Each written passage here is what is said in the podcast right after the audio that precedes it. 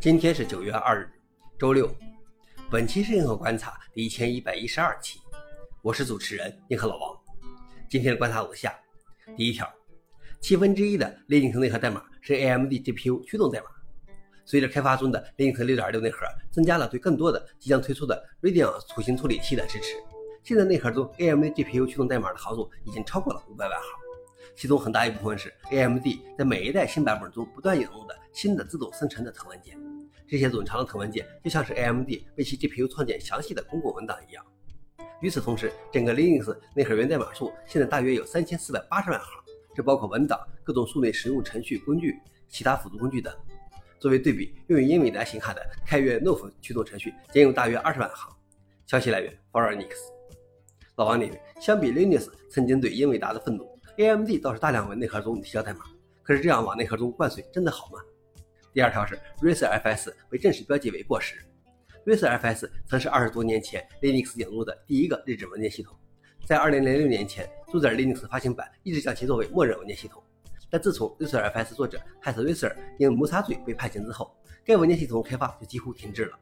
内核开发者去年开始讨论废弃 RacerFS 文件系统，并在 Linux 5.18中将其标记为废弃。OpenSUSE 也结束了对 RacerFS 的支持。在 Linux 6.6中，RacerFS 不再被标记为支持，而是被正式标记为过时，将在未来几年内从组件内核中移除。消息来源 f o r e n i x 老王点评：很可惜，但更令人遗憾的是，在主要开发者入狱后，因为没有人和公司愿意继续参与一个有污点的人开创的项目，而导致项目消亡。最后一条是 Visual Studio for Mac 从开源到闭源到废弃，微软正在停止 Visual Studio for Mac vs Mac 的开发，将于2024年结束支持。Visual Mac 是作为 Windows 版 Visual Studio 的 Mac 版本推出的，但该产品的起源不同，其功能也从未接近 Windows 版本的同类产品。它是一个 dnet 集成开发环境，不支持 C 和 C++。它始于2000年的 Java Developer，它是一个 C# 的开源集成开发环境。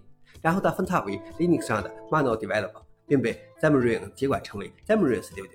在2016年，随存 Xamarin 被微软收购，微软将其重新命名为 Visual Studio for Mac，并关闭了源代码。随后几年，直到废弃前，它的开发几乎停滞不前。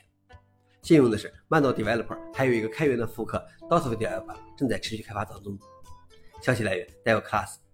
老王点评：微软发现 VS Code 更好时，这种边缘项目自然就废弃了。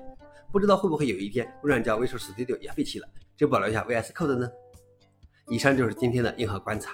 想了解视频的详情，请访问随附链接。谢谢大家，我们明天见。